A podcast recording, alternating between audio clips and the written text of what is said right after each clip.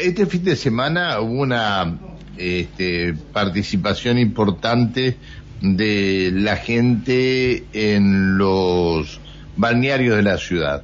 Es decir, se dieron cinta, eh, se dieron cita, se dieron cita este, varios vecinos que colmaron en muchos casos los en los balnearios y algunas otras y algunos otros sectores como es la, la costa de del río Limay y algunos este, llegaron hasta el río Neuquén también para participar de algunos paseos en el día de, ayer.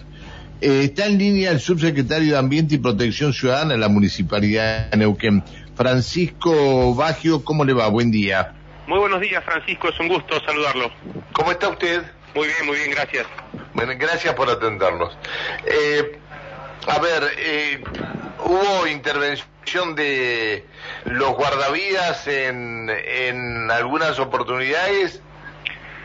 Sí, la verdad que, bueno, la temporada viene eh, funcionando muy, pero muy bien.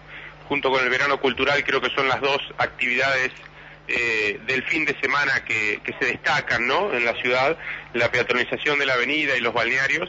Y en este caso en particular, aún con las dos jornadas de viento que hubo eh, tenue o leve, sábado y domingo, igualmente los vecinos se acercaron a la zona balnearia y hubieron aproximadamente 50.000 personas entre los seis balnearios habilitados más las zonas ampliadas, que es un número en promedio, eh, bueno, medio, digamos, en función a las máximas que hemos tenido, ¿no?, de concurrencia de gente, pero muy bueno teniendo en cuenta justamente la jornada ventosa.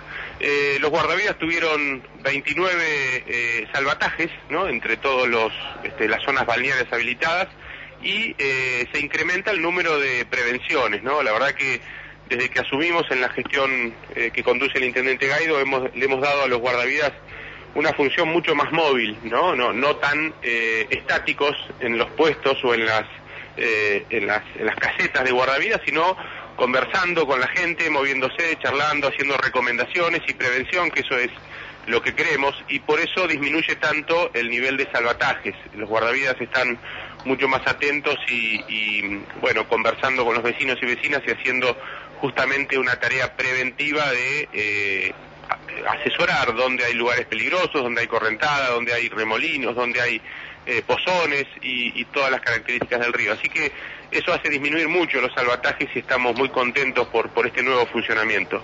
Y por suerte no hubo eh, intervenciones eh, de parte del CIEN, ¿no? que es otro de los pilares fundamentales de trabajo en las zonas balnearias. No tuvimos que hacer ninguna derivación ni, ni atenciones específicas en este tema y eso también es muy bueno.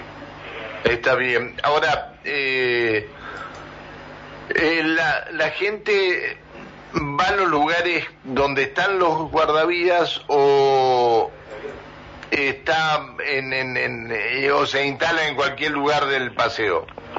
Bueno, en principio debo decir que los balnearios tienen cada vez más concurrencia y eso es lo que queremos. Por eso eh, agradecemos este, la difusión que se da en los distintos medios de la concurrencia a los balnearios, porque son los lugares seguros, los lugares donde le garantizamos a los vecinos y vecinas la cobertura de guardavidas, la cobertura de policía, del CIEN, el mantenimiento de balnearios.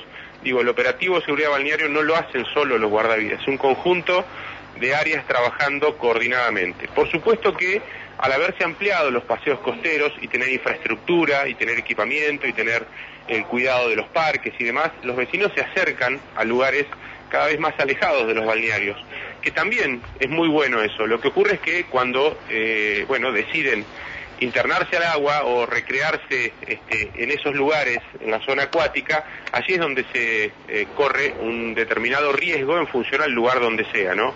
Eh, en general, el paseo costero, a partir de la playa que está frente al Club Banco Provincia en adelante, es una zona peligrosa que no está cubierta por guardavidas. Entonces, le pedimos a los vecinos que recorran, que, bueno, admiren el paisaje, que lo disfruten, pero que no es un lugar para bañarse. Los lugares para bañarse con seguridad y con cuidado son justamente los balnearios habilitados de la ciudad de Neuquén eh, que bueno, que tienen todas las condiciones de seguridad como le he mencionado. Está bien. Alejandra Pereira está en estudios y le quiere hacer una pregunta. Muy buenos días, Francisco. ¿Cómo le va? Hola, Alejandra. Buen día. Con respecto a las personas, no lo escuchaba atentamente, digo, este, todo este dispositivo de seguridad y demás en pos que no pase nada. ¿La gente respeta eh, las indicaciones que se les dan constantemente? Aparte, bueno, el tema de la cartelería está en todas partes, pero aún así vemos, bueno, lo que sucede todos los fines de semana con los salvatajes y demás, de ingresar en lugares donde no deberían ingresar, también teniendo en cuenta el consumo de alcohol, que lamentablemente es una realidad. Le cuesta mucho, ¿a quiénes les cuesta más? ¿A las personas grandes o a los adolescentes, digo, acatar estas medidas? Bueno, a ver, en principio un balance que puedo hacer, este, tipo un historial, eh, desde hace unos 20 años a esta parte, incluso cuando he trabajado yo mismo de guardavidas en los balnearios de la ciudad, creo que vamos mejorando mucho, a pasos agigantados, y tiene que ver con eh, las distintas improntas que se le han dado al trabajo en los balnearios municipales.